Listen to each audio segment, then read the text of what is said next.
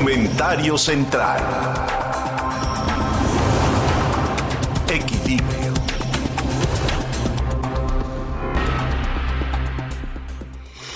Fíjense que un, un artículo publicado en la revista británica, la Asociación Médica Británica, hace ver que en México el problema del COVID está basado en una política pública del gobierno mexicano que se basa en el negacionismo, que el gobierno mexicano ha impreso como resultado de un control absurdo de lo que califican desastroso cuando se ve el manejo del COVID en nuestro país.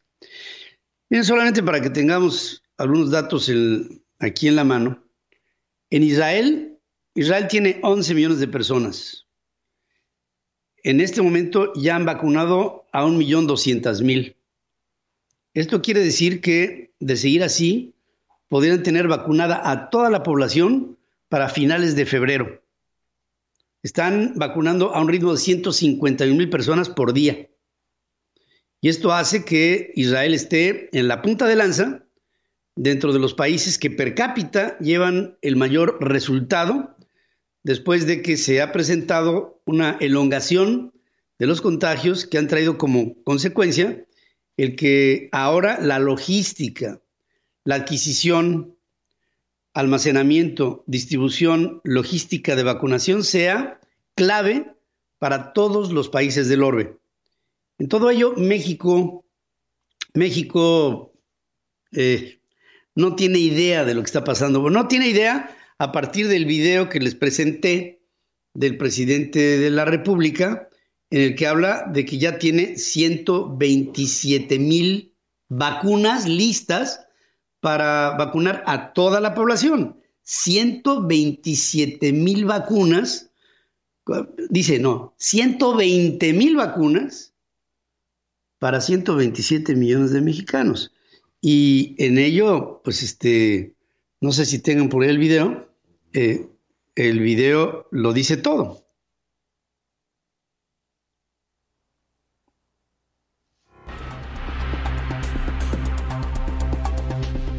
Treinta y dos mil millones de pesos. Ya eh, se destinaron para pagar anticipos a las farmacéuticas extranjeras ya tenemos todas las vacunas que se van a aplicar. Estamos hablando de 120 mil dosis de vacunas para que no se quede ningún mexicano sin eh, ser. Dice que con 120 mil dosis de vacunas, ningún mexicano se va a quedar sin la vacuna. El presidente comete errores con la interpretación de las cifras, bueno, con la verbalización de las cifras, que son eh, preocupantes. Digo, sí tenemos documentado desde que empezó este sexenio que algunos de los funcionarios más cercanos y de más alto nivel en la alta burocracia del gabinete encabezado por este hombre no tienen la menor idea de la lectura de las cifras. Tal fue el caso de la anterior secretaria de Economía. Ha sido lo mismo con el presidente de la República. Pasa lo mismo con algunos otros funcionarios que del gobierno manejan las cifras a su contentillo y que desafortunadamente en su interpretación, la secretaria de la Función Pública, la secretaria de Economía, el propio presidente de México, la secretaria de Gobernación, no tienen una idea clara de los números aquí en su cabeza y dan a conocer una costra porosa. Y esto es parte del negacionismo que este periódico británico de la Asociación de Médicos del Reino Unido hace ver como el negacionismo mexicano.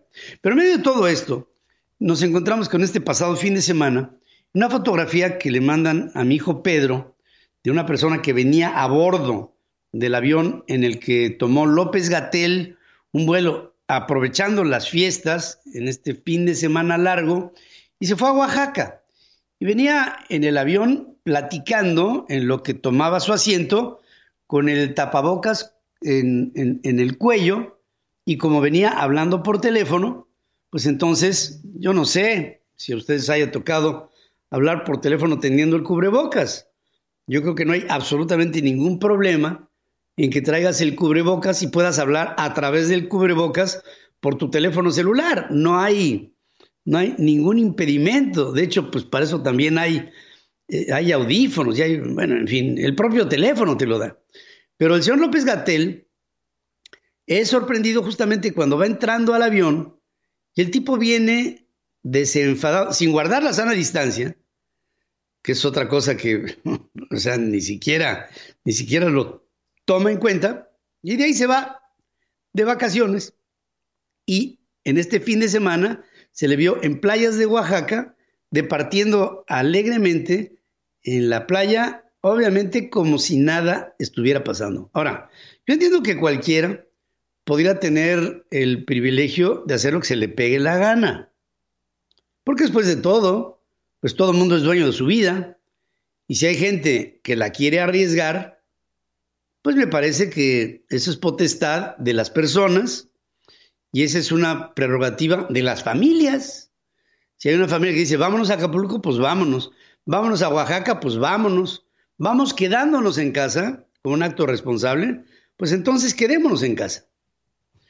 Pero el señor López Gatel, hasta donde tengo entendido, es el encargado propio del manejo de la crisis pandémica desde su posición como subsecretario de salud.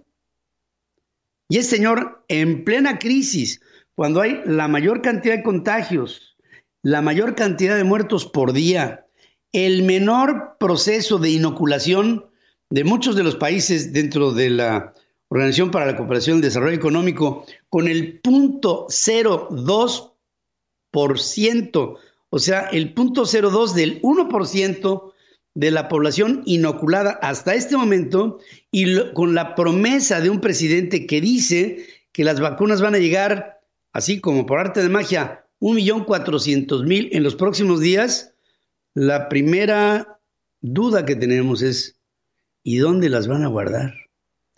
cómo las van a distribuir, la distribución, cómo van a hacer para que no pierdan temperatura, cómo le van a hacer para la inoculación, en dónde está la distribución de las jeringas, ¿va a llegar a granel o va a llegar ya enfrascada? No sabemos absolutamente nada de ello, pero el presidente dice que ya van a llegar 120 mil vacunas y con esto toda la población estará vacunada. Solamente una por el momento, una última aclaración. Cuando hablamos de la vacuna de, Pfizer BioNTech, tenemos que hablar, por ejemplo, si somos 120 millones de personas susceptibles a ser vacunadas, tendríamos que estar recibiendo 240 millones de dosis para que sea una inoculada y 15 días después la segunda. Si no, esto no jala, por un lado. Y por el otro lado, decir, aquí por ejemplo en los Estados Unidos, se ha echado mano de la del, del mundo digital. Hay un link que te ayuda, bueno, ayuda al gobierno y ayuda al beneficiario de la vacuna a programar su vacuna.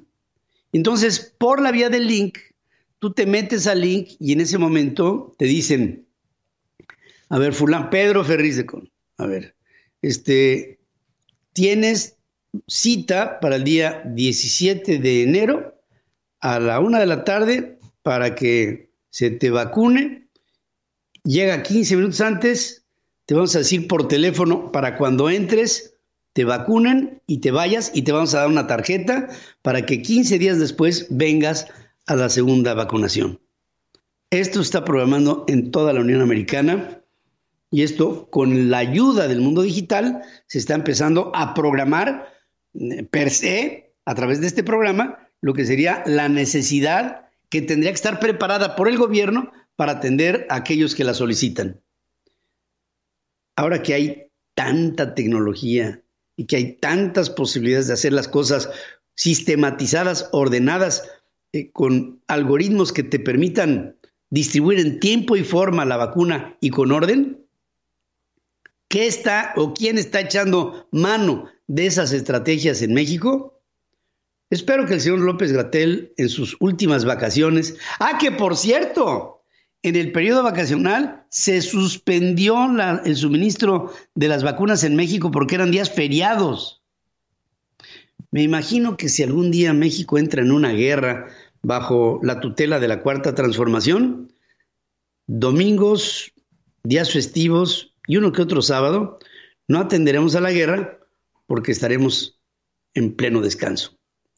Es lamentable el negacionismo que desde Inglaterra se juzga, está actuando la cuarta transformación en México.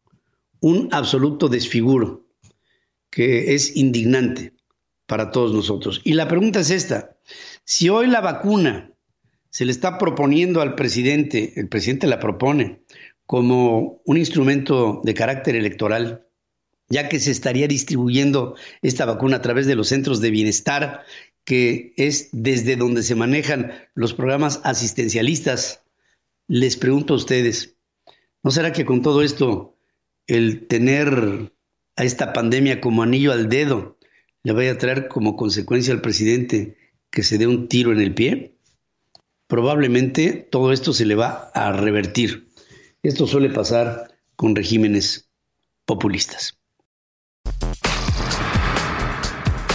Para que tengas el dato. En Central FM. Equilibrio. Y entramos en para que tengas el dato, les quiero dar algunos datos que se me hacen interesantes, como siempre.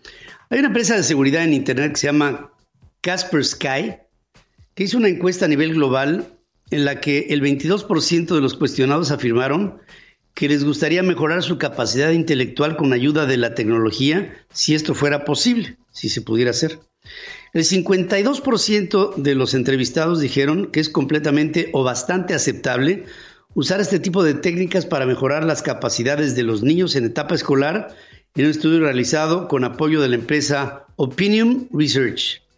Participaron 14.500 adultos de Alemania, Austria, Bélgica, Dinamarca, España, Francia, Grecia, Hungría, Italia, Marruecos, Países Bajos, Portugal, Reino Unido, República Checa, Rumania y Suiza el interés por incrementar la capacidad del cerebro fue más que evidente entre los países encuestados.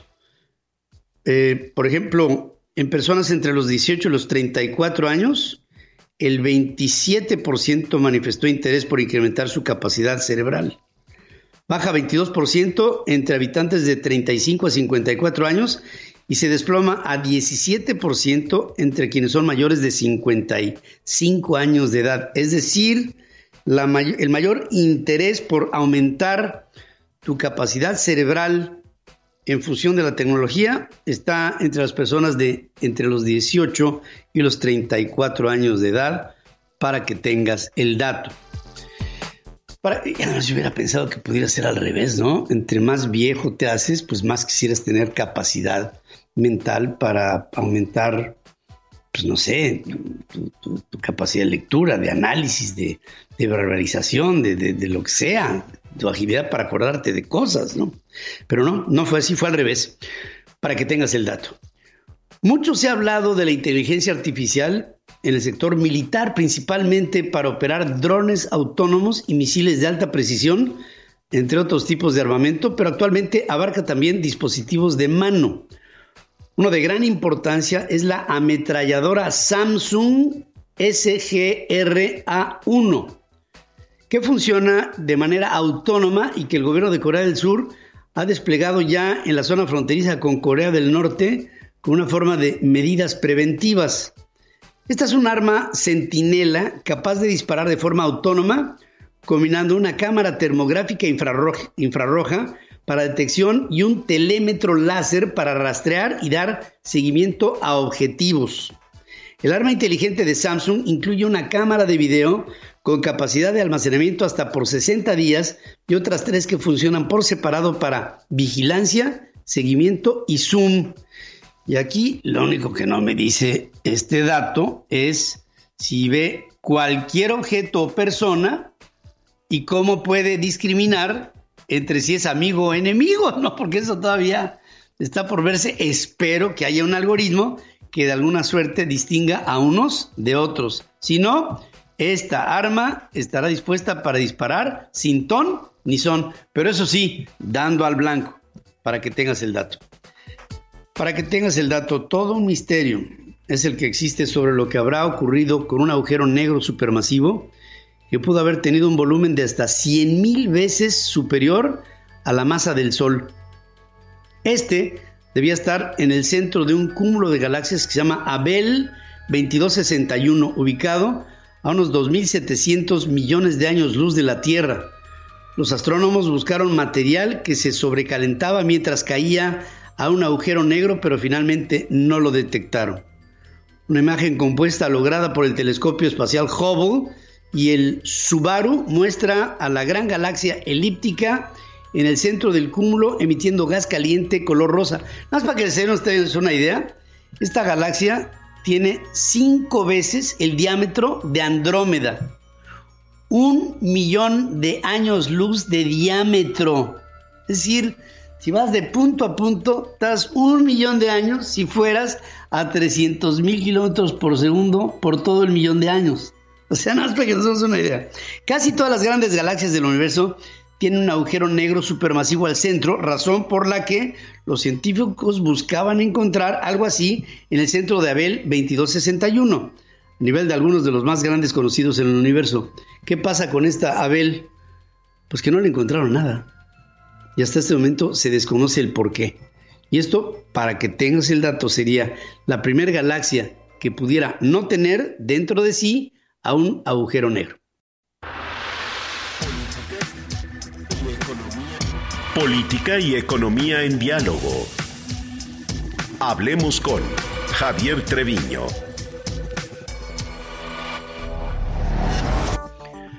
Bueno, empieza este 2021, es un año eminentemente político en México y siempre se suele decir que las elecciones más importantes son las del presente, ¿no? Pero en términos de número y en términos de, digamos, el balance político de nuestro país ante la cuarta transformación, podríamos llegar a pensar que sí, estas elecciones serán las más importantes en la historia del país.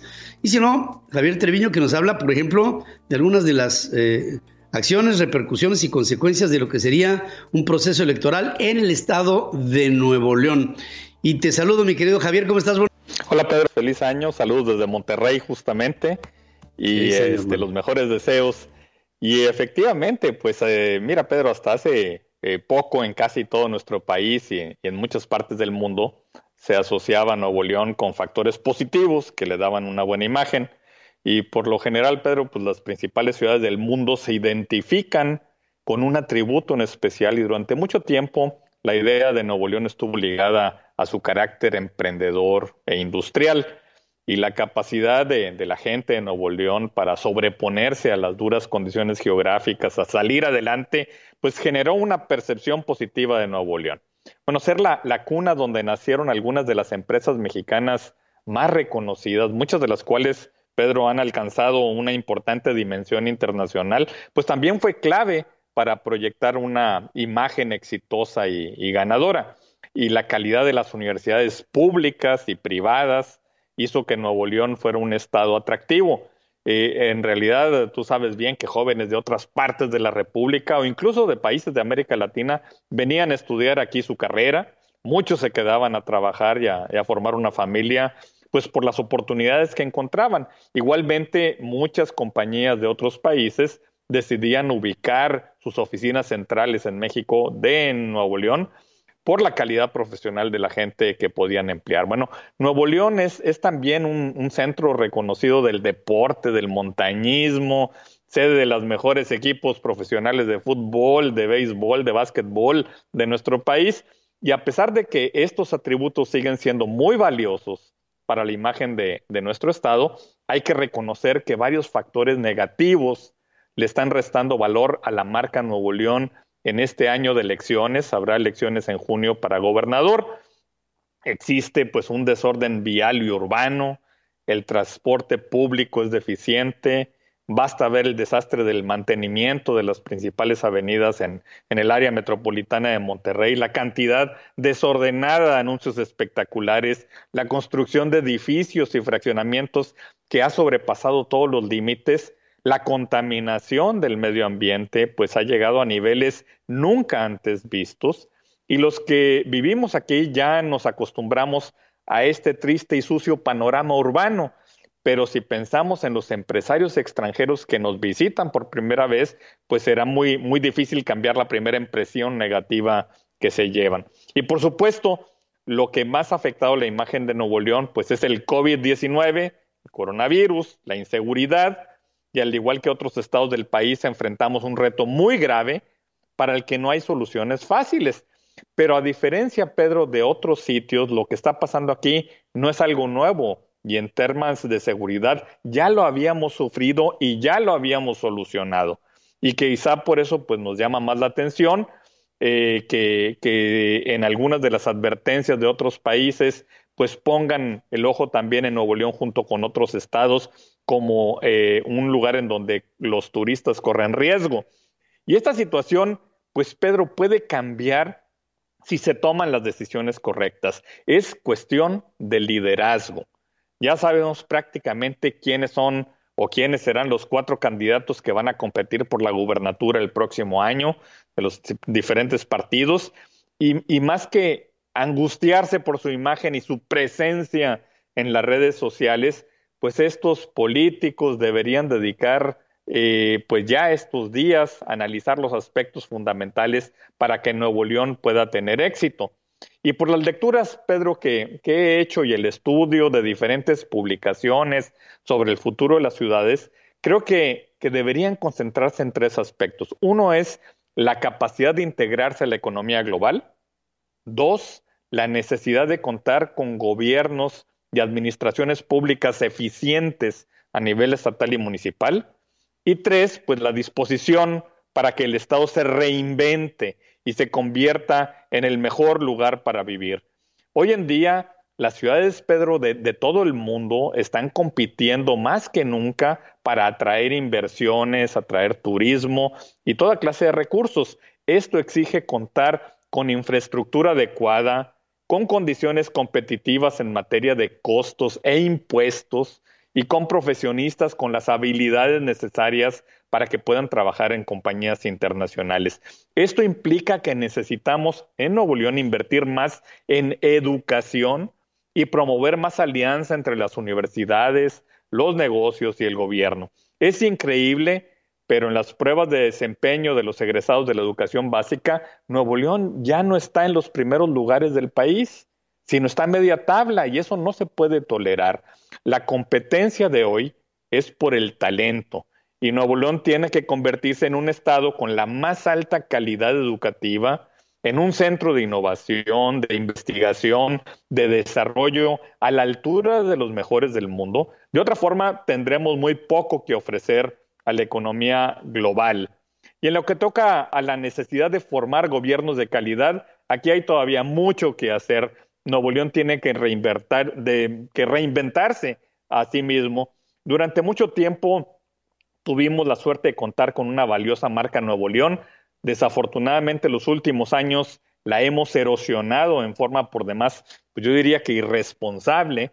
Y la marca Nuevo León no le pertenece ni a una empresa, ni a un partido, ni a un candidato, ni al gobierno del Estado, es de todos. Y ante las fuerzas de la globalización, pues sería inaceptable que nos quedemos con los brazos cruzados o que festejemos la frivolidad de algunas campañas políticas y necesitamos una marca Nuevo León que nos distinga por nuestro propio carácter, por una historia de éxito de la que todos podamos sentirnos orgullosos. Yo creo que la misión para los ciudadanos es clara, lograr que se diseñen y ejecuten políticas públicas de excelencia y elegir al mejor liderazgo político responsable para que la gente de Nuevo León viva en una sociedad pues más segura, más libre, más justa y más próspera. Hay que pensar muy bien, Pedro, ahora que estamos en tiempo de campañas políticas y de elecciones en el próximo mes de junio, tanto en Nuevo León como en 14 estados más, eh, pensar muy bien a quién les vamos a, dar nuestra confianza. Claro que sí. Y como dices tú, siendo Nuevo León un, un, estado emblemático y punta de lanza de la economía, de la iniciativa, de la innovación y de las mejores formas de producción en México, pues sí resulta un tanto preocupante ese rezago cuando el Estado históricamente nos ha dado muestras de todo lo contrario. Ojalá y esto no se pierda y, que no panda el cúnico, porque aquí tenemos que trabajar muchísimo para darle excelencia a tantos centros educativos que desde Nuevo León han sido propuesta para, como ejemplo para el resto de la República Mexicana. enhorabuena por lo que venga y que haya un esfuerzo mayor de instituciones y de la sociedad, que ha sido la promotora de todo esto, para que Nuevo León salga y siga adelante como siempre nos ha dado el ejemplo. Y gracias como siempre Javier y te reitero mis mejores deseos para este año de, de bienaventuranzas y sobre todo de aprendizaje luego de las lecciones de lo que nos dejó el pasado. Igualmente Pedro, un fuerte abrazo. Gracias también para ti, querido amigo. El planeta tiene voz y se expresa en equilibrio. Política Internacional con Adriana Braniff. Y camino a este desfiguro de lo que será la salida de Donald Trump de la Casa Blanca y los intentos de algunos republicanos encabezados por el propio presidente para tratar de revertir lo que ya es incontrovertible bueno, pues esta creo que es una irresponsabilidad histórica para este saliente de manera vergonzosa cuadragésimo quinto presidente de la Unión Americana. Y te saludo esta mañana, mi querida Adriana. Buenos días, ¿cómo estás? Buenos días, Pedro. Sí, tienes razón. Esta semana sí, de verdad, no se separen del noticiero porque esta semana viene caliente, Pedro, por todo lo que dices. Tenemos una semana como, como nunca, explosiva. Mira, enero 5, hoy es 4, mañana enero 5 y enero 6 es una bomba. Mañana se decide quién va a controlar el Senado y eh, bueno, porque mañana es final de las votaciones allí en Georgia, podrá darse un resultado o no, pero mañana es el final de las votaciones y pasado mañana Mike Pence tiene que decir públicamente ahí en el Congreso que Joe Biden ganó y que su jefe perdió. O sea, aunque se muerda la lengua, lo va a tener que decir y seguramente va a ser, ahora sí, la frase más difícil que haya tenido que pronunciar en su vida Mike Pence. Pero la cosa se puso color de hormiga desde ayer, justo 48 horas antes de que comience esta semana que es explosiva, como decimos. Se trata de esta llamada, que ya has hablado de ella, esta llamada telefónica que Donald Trump hizo a las autoridades electorales de Georgia y que ya eh, has pasado algunos fragmentos, escuchamos gran parte de ella eh, con Pedro Viaggi, eh, pero bueno, aquí quisiera yo darle contexto a esto que pasó porque es muy grave. Esto que pasó es muy grave. Se trata de una llamada tripartita entre Donald Trump, el secretario de Estado y su abogado. Tres personas. Donald Trump desde la Casa Oval, desde la oficina Oval, porque pues no pasó el año nuevo allá en Mar-a-Lago, donde estaba. Justo el día de la gran fiesta de fin de año, pues agarra su maletita, agarra Melania y se va a la Casa Blanca, porque pues yo es lógico que no quería ver a todos los invitados con qué cara, ¿no? Con qué cara después de que perdió las elecciones.